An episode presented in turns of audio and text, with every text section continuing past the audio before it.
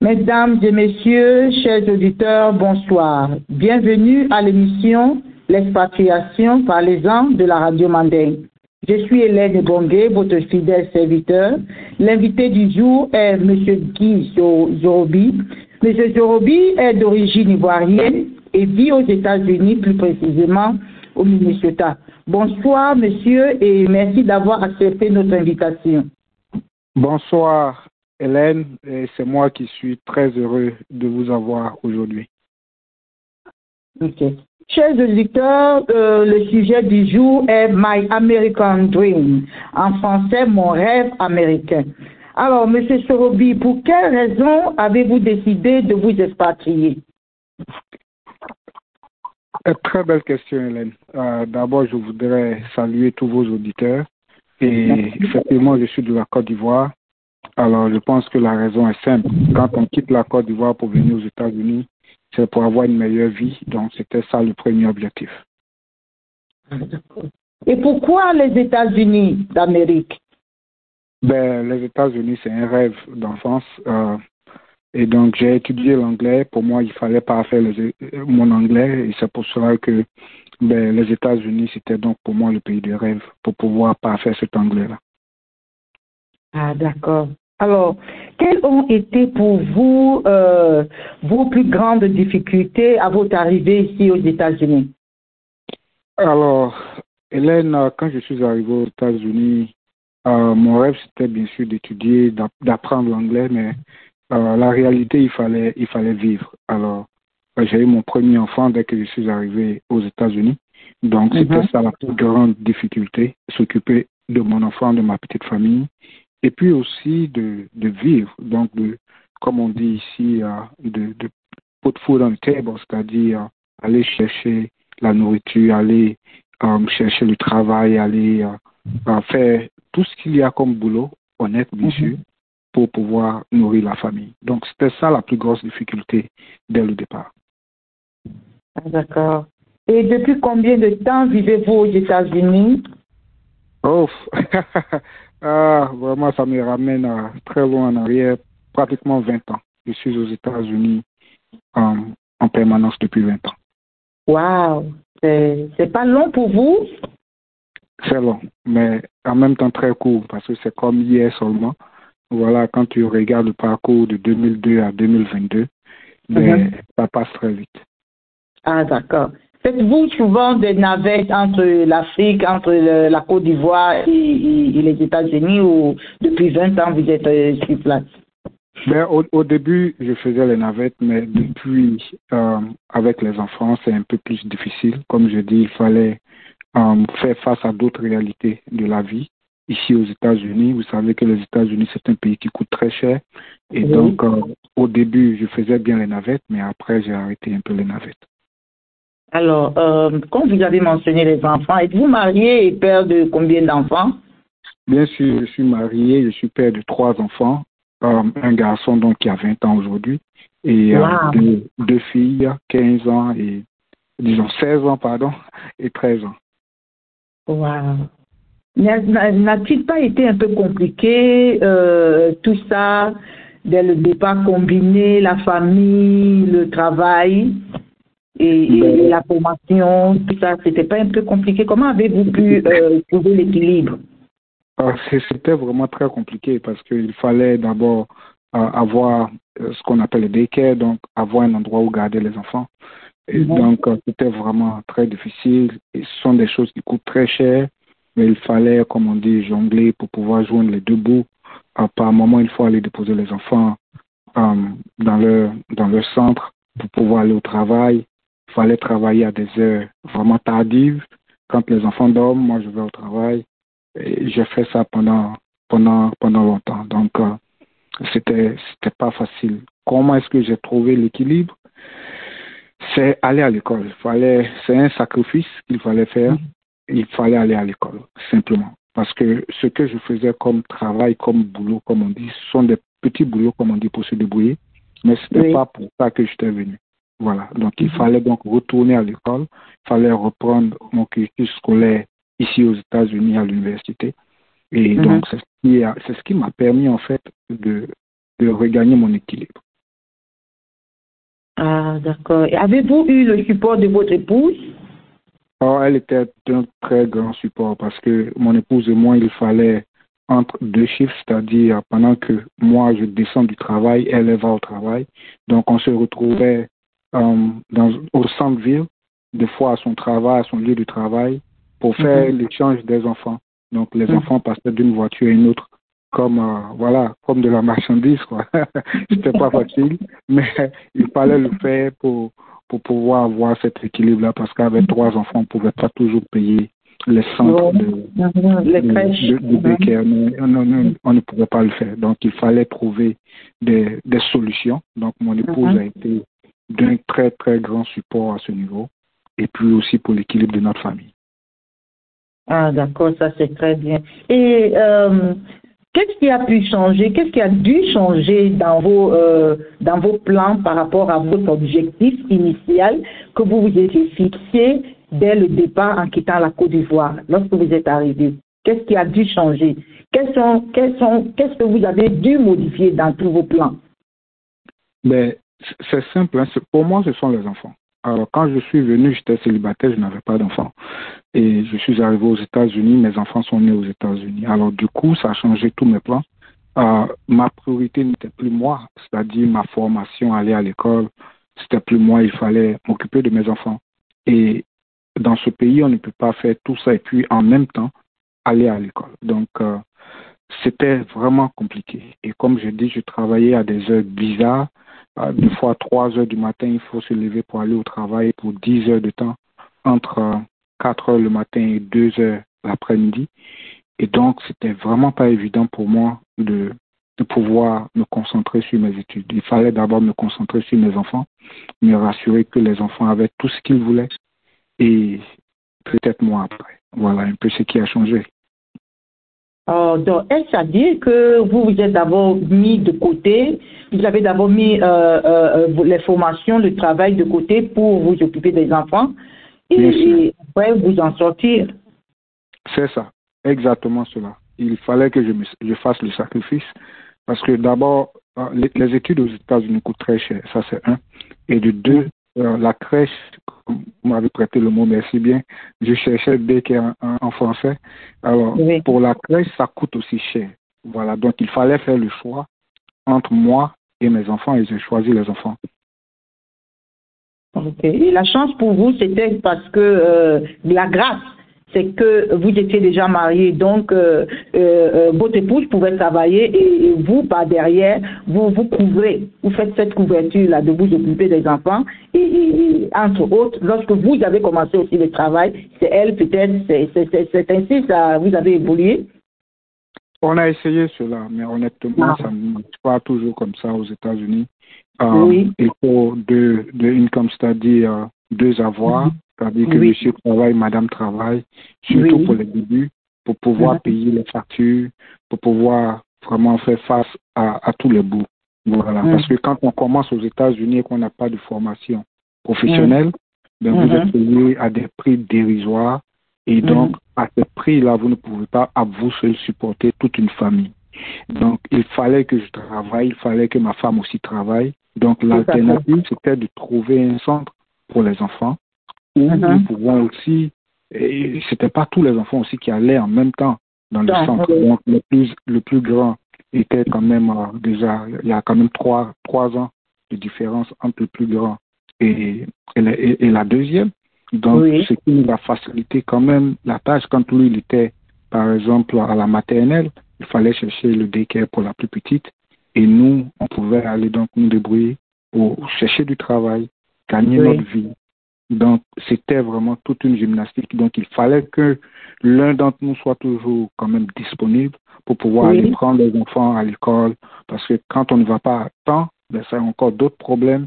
On ne veut pas perdre nos enfants au profit des, services sociaux américains. Donc, il ah fallait trouver tous les moyens pour pouvoir avoir la garde de nos enfants, assurer uh-huh. l'éducation de nos enfants. Il fallait qu'ils nous voient. Il fallait qu'ils voient soit papa ou maman. Donc, c'était vraiment un choix difficile. On se mhm. voyait peut-être une fois en famille, peut-être une fois en passant dans le... Mais pas tout le temps, parce que même le week-end, il faut aller travailler. On travaille à des heures qui sont tardives. madame est obligée de travailler, à apprendre l'anglais, parce que Mhm. l'anglais n'était pas notre première langue quand, quand nous sommes arrivés. Donc, Mhm. c'était toute, toute une gymnastique, comme nous disons ici. Pourtant, vous, euh, vous étiez déjà, euh, euh, vous aviez déjà obtenu votre maîtrise en anglais en Côte d'Ivoire. ah. Donc, euh, ça ne devrait plus être une chose difficile, la langue. Donc, euh. Voyez-vous, euh, Oui. la langue était. Voyez-vous, quand on a fait l'anglais dans un pays francophone, on a l'impression que oh, on est, on est arrivé. Et que, Oui. Voilà, mais c'est différent lorsque vous apprenez la langue dans, dans un, environnement francophone. Et Mhm. c'est différent lorsque vous vivez de l'anglais qui n'est plus une langue que vous apprenez à l'école, mais vous devez la connaître pour pouvoir vous nourrir. Vous, vous devez la connaître, la comprendre pour pouvoir vivre, pour pouvoir euh, aller par exemple à l'hôpital, parler avec le médecin.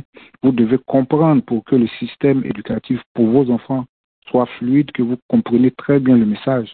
Parce que l'anglais que nous avons fait au pays, c'est une base. Mhm. C'est- différent de pratiquer la langue dans le pays, euh, comme on dit ici, dans, quand- vous êtes immersé, ça devient différent. Oui, euh, J'entends par exemple des Américains qui vont à l'école, qui parlent, qui apprennent le français, mais ils ne peuvent pas toujours avoir un discours cohérent avec nous. Pourquoi? Parce Oui. qu'ils n'ont pas eu peut-être la chance d'être dans un pays francophone. Donc ils Mhm. s'arrêtent au niveau d'études qu'ils ont eu très souvent. Donc c'est un peu la même chose pour nous aussi. Donc lorsque nous arrivons avec le, le français comme langue première, ben, Mhm. Dieu merci, nous avons fait un effort pour garder notre français. Ben, sinon, c'est- c'est- ce n'est pas évident. Voilà, il faut, il faut apprendre le langue- l'anglais courant et l'anglais qu'on apprend à l'école. Il, il y a, il y a un niveau, il y a un décalage. Voilà, ce que je veux dire par là, c'est que l'anglais qu'on a appris à l'école, c'est une base. Ça nous permet de comprendre la grammaire, mais l'utiliser pour pouvoir euh, avoir son, son, son, son pain, ben, Mhm. c'est une autre paire de manches. Voilà. Parce qu'il faut Ouais. être à un autre niveau de compréhension pour, pour, pour discuter valablement avec un manager dans, dans une entreprise, avec un leader dans une entreprise, ou même quand on va euh, à l'hôpital, il faut discuter Mhm. valablement avec le médecin, lui poser les, des questions qui sont, qui sont valables pour qu'il puisse vous expliquer et vous guider. Mhm. Voyez-vous? Donc l'anglais euh, devient, si vous voulez, euh, un outil de travail qu'il faut Mhm. maîtriser. Voilà, ce n'est plus de la de près. Ou comme à, à, à l'université, on pouvait dire qu'on parlait anglais, mais on ne comprenait pas cette réalité où euh, il faut utiliser l'anglais pour vivre. Tout à fait, compréhensible. Alors, Monsieur Jorobi, de la maîtrise en anglais que vous avez obtenue en Côte d'Ivoire, bien sûr, au Bachelor Degree in Health, en passant par le mini MBA et maintenant euh, le Medical Device. Nous savons aussi que euh, vous êtes membre fondateur de la communauté Ivoire au Minnesota. Mhm. Quel autre attribut avez-vous encore sur votre couverture? ah, pour ceux qui me connaissent, c'est une question qui va faire rire à ceux qui me connaissent, bien sûr, parce que euh, dans ma tête, je ne suis pas figé. Voilà, Guy Zorobi, c'est quelqu'un qui aime toucher à pratiquement tout. Donc, c'est pour cela que, euh, pour moi, en plus de, des attributs que vous venez de citer, c'est-à-dire euh, faire le bachelor degree, parce que, un, il fallait reprendre l'école ici. Donc, j'ai Mhm. repris donc euh, le bachelor's degree, bien que j'avais une maîtrise. Et après, bien sûr, avec le master, ça m'a permis quand même de comprendre beaucoup de choses. Mais le medical device, je voulais quand même faire une petite pause là-dessus. Le medical device, c'est, si vous voulez, une petite revanche. Voilà. Et quand je dis une revanche, c'est de bonne guerre, ce n'est pas dans le mauvais sens. Parce que Oui. mon père a toujours voulu que je fasse de la médecine et Mhm.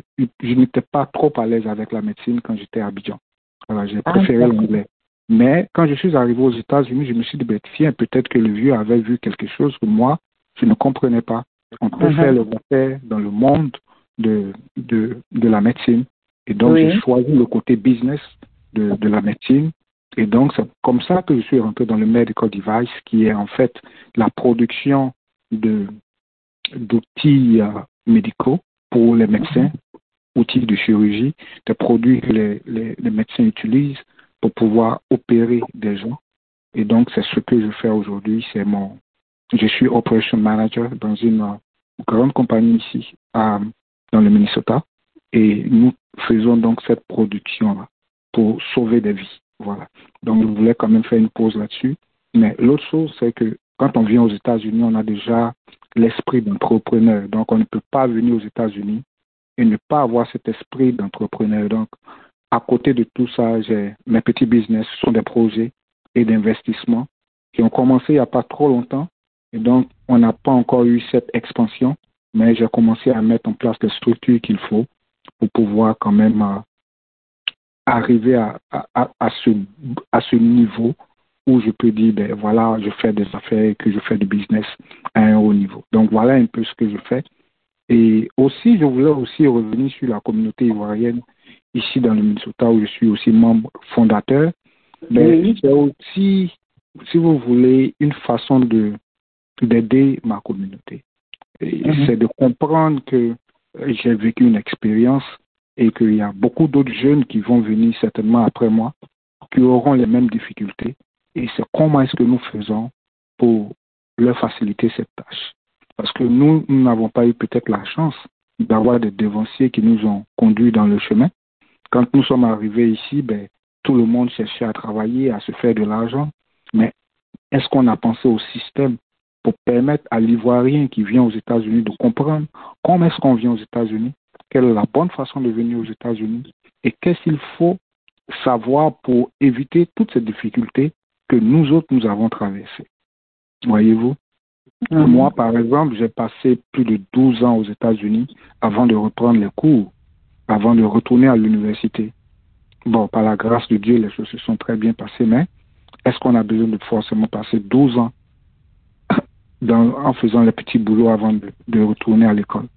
Je pense que c'est des choses que nous enseignons à nos communautés et que nous faisons au quotidien pour faciliter la tâche à nos jeunes frères qui vont venir après nous.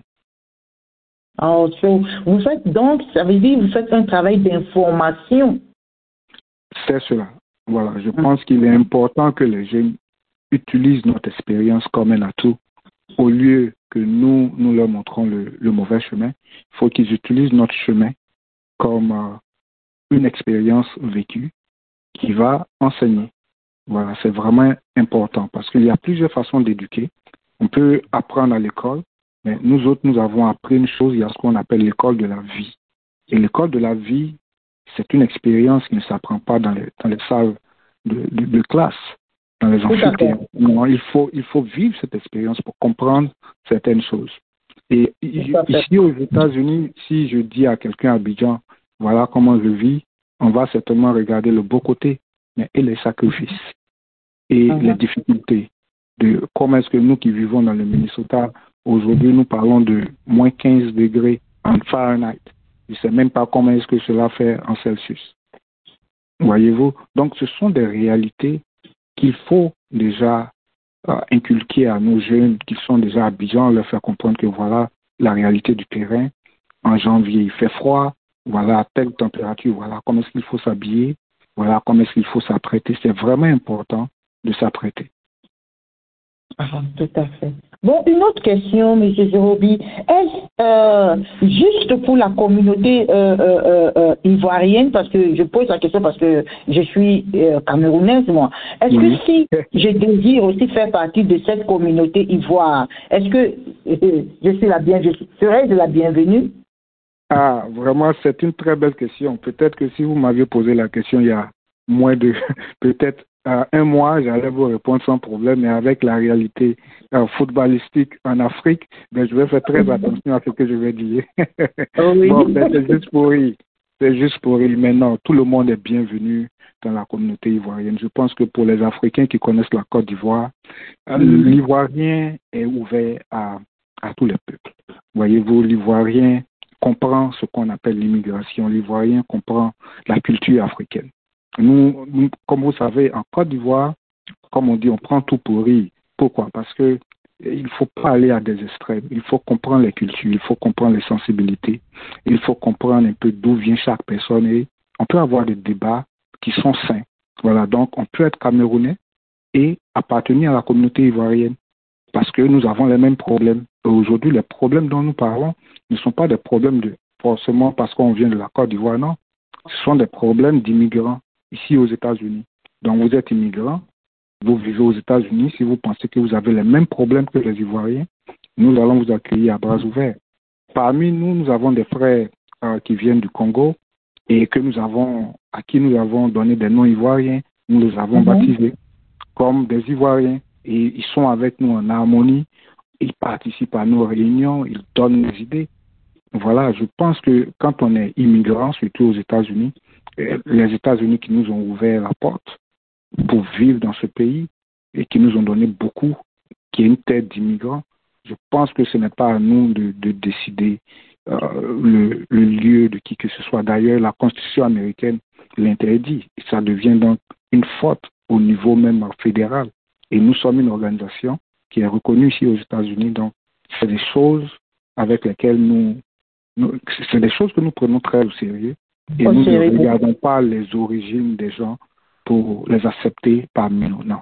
Au contraire, tous ceux qui veulent venir parce qu'ils ont des idées, parce qu'on veut construire une communauté, ben, mhm. voilà, nous sommes ouverts. Ok. Donc, euh, la communauté ivoire est ouverte à tous les Noirs À tout le monde. Voilà, il faut être résident euh, de l'État de Minnesota ou bien de tout autre État des États-Unis. Des États-Unis. Voilà, il faut payer un droit d'adhésion euh, qui est de 50 dollars. Il faut payer un droit, ce qu'on appelle le admin fee, parce qu'il y a des frais administratifs de dossier. Il faut payer. Et aussi, nous avons des bénéfices. Parce que parmi nous, nous avons déjà perdu malheureusement des frères ivoiriens et des frères mhm. africains. Sont, tous, les, tous les frères africains sont venus nous soutenir. Mhm. Il y a des Asiatiques qui sont venus nous soutenir. Il y a des Américains blancs qui sont venus nous soutenir. Des Américains noirs qui sont venus nous soutenir. Donc, c'était une question de vie humaine. C'était pas une question d'où on vient. Voilà, lorsqu'on a perdu quelqu'un et qu'on est entouré par tant de personnes, la moindre des choses, c'est de rendre l'ascenseur à ceux qui viennent à votre secours. Donc, c'est pour cela que nous sommes ouverts à tout le monde.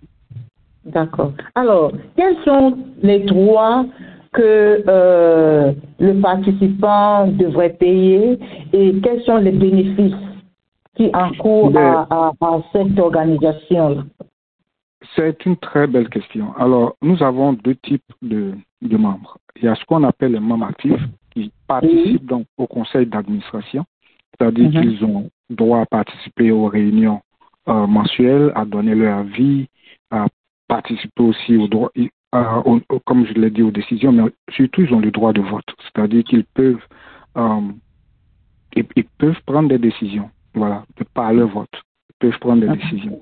Alors, les membres passifs, eux, comme on dit, ils sont passifs, ben, ils n'ont pas vraiment la prise de décision. Voici la plus grosse différence. Mais ils ont des bénéfices.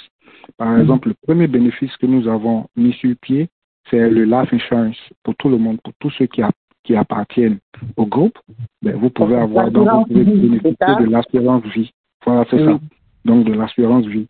Comme je l'ai mm. dit, nous avons perdu trop de personnes, euh, mm-hmm. compatriotes. Et, donc, c'est une, euh, il fallait régler cette question. Nous vivons aux mm-hmm. États-Unis, on ne peut pas vivre comme en Afrique. Voilà, il faut utiliser le système américain qui est basé aussi sur l'assurance vie. Parce que mm. le goal, c'est de ne pas euh, entraîner les familles vers, si vous voulez, les pertes financières. Et lorsque ceux qui apportaient, si, vous voulez, euh, euh, qui, garantissaient l'équilibre de leur famille ne sont plus, ben, les enfants prennent un grand coup. Donc, il faut penser à, notre descendance, il faut penser à nos enfants, à mettre des systèmes en place pour ne pas qu'ils aient des problèmes de finances ou bien des problèmes sociaux parce que nous, à notre tour, nous n'avons pas préparé cette relève-là. Donc, il faut quand même penser à tous ces systèmes. Donc, c'est ce que nous avons, nous avons commencé à faire, en commençant bien sûr par l'assurance vie, donc qui n'est mhm. pas euh, le seul bénéfice. Il y a aussi ce qu'on appelle le short-term disability. Je ne sais pas trop comment est-ce qu'on dit ça en français, mais c'est un peu des assurances maladie où lorsque vous, voilà, vous tombez malade, vous ne pouvez pas aller au travail, mais uh-huh. vous, vous pouvez rester à la maison et on va uh-huh. s'occuper de vous. Il y a une assurance pour ça. Voilà, il y a déjà deux familles qui en ont bénéficié ici euh, dans le Minnesota. L'assurance vie, il y a une famille qui a déjà bénéficié ici dans le Minnesota en 2021.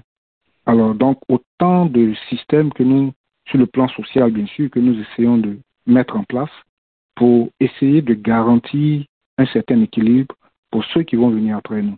L'autre chose, c'est d'avoir notre centre culturel euh, USA, donc un centre culturel ivoirien, ici dans le Minnesota, pour permettre justement d'avoir euh, des centres de garderie pour les enfants, un centre culturel où les Ivoiriens, les Camerounais, tous les Africains pourront se retrouver pour célébrer la culture africaine, la culture ivoirienne, la culture congolaise, la culture euh, euh, de, de, tout, de, de l'Afrique en fait.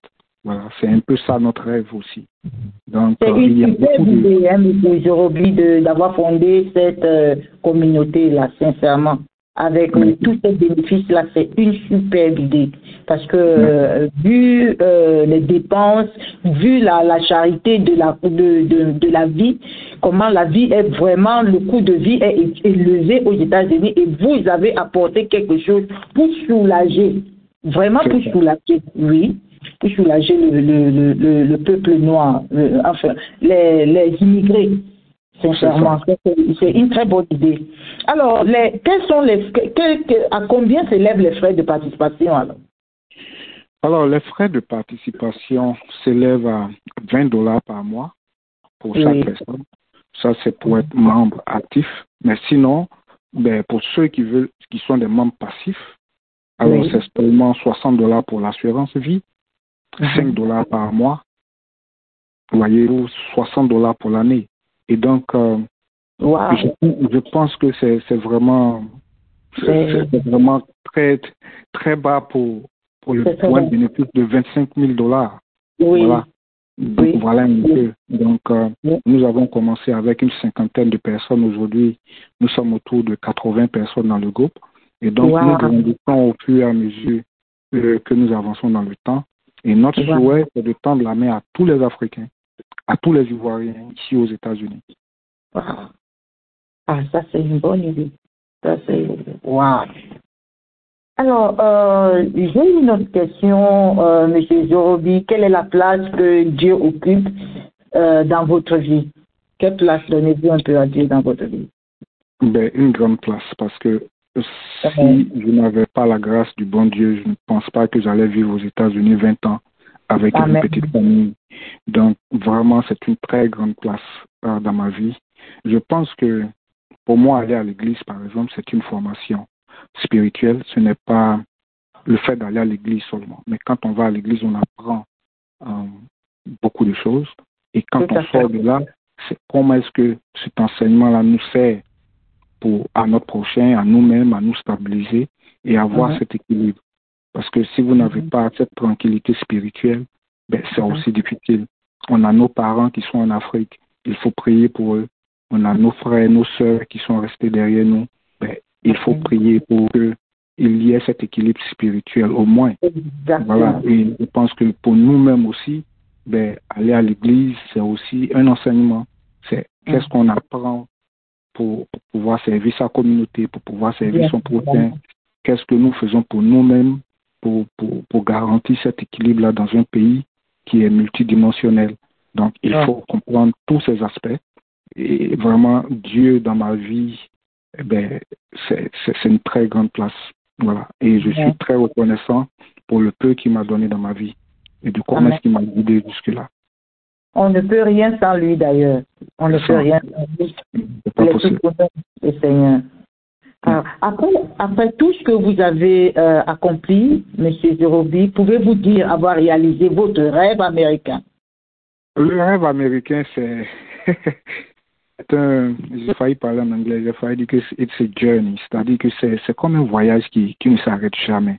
Il est tellement fascinant, il est tellement intéressant, il est tellement comme on dit en Côte d'Ivoire, il est tellement doux, c'est-à-dire que ben, à chaque fois, il y a le suspense, il y a, il y a comment faire pour rebondir, il y a des obstacles. Ce n'est pas un trait qui commence et qui finit, non. Voilà, c'est un, un perpétuel recommencement. Il faut se remettre en cause. L'Américain, en deux ans, en deux ans, peut vous, sinon chaque année, comme vous voyez un peu les, les téléphones qui sortent, chaque année, il y a un nouveau téléphone, la technologie qui avance. Il faut se, oh, se remettre toujours au niveau de vie. Sinon, ben, si vous restez là où vous êtes, si vous pensez que vous êtes arrivé, ben, comme on dit, on va vous laisser, le train va partir. Ah, Et donc, il faut toujours être euh, dans le rêve américain, c'est-à-dire que c'est un voyage qui ne finit pas, on continue avec le train. On avance. Ah, ah tout à fait. C'est-à-dire, à chaque réalisation, on essaye toujours de se surpasser. Exactement. Ah oui. Alors, quel sera votre mot de fin puisque nous sommes déjà arrivés pratiquement à la fin de notre émission de ce soir? Ben, je veux m'adresser particulièrement à mes frères qui m'écoutent, qui sont en Afrique, quel que soit le pays d'origine. C'est d'être prêt mentalement quand on veut venir aux États-Unis. Il ne faut pas monter dans le premier avion qui, qui vous est offert et vous venez aux États-Unis. Alors, votre rêve, c'est de rester aux États-Unis. Non. Il est bien d'avoir un objectif. Il est bien de savoir ce que vous voulez. Voilà. Il est très facile de, tomber dans, dans de mauvaises mains ici aux États-Unis, mais il est aussi bon de savoir, euh, de vous connaître vous-même et fixer vos objectifs et de respecter un certain nombre de, de règles américaines. Voilà. Donc, comme on dit ici aux États-Unis, il ne faut pas tomber dans les mains de la justice. Donc, il faut faire un effort pour, pour vivre sa vie C'est vraiment important. Sinon, pour moi, je suis déjà, je suis heureux d'être aux États-Unis. Vous avez posé tout à l'heure la question, est-ce que le rêve américain, il est accompli? Je dirais à 60%, il est accompli. Le reste, c'est en Afrique.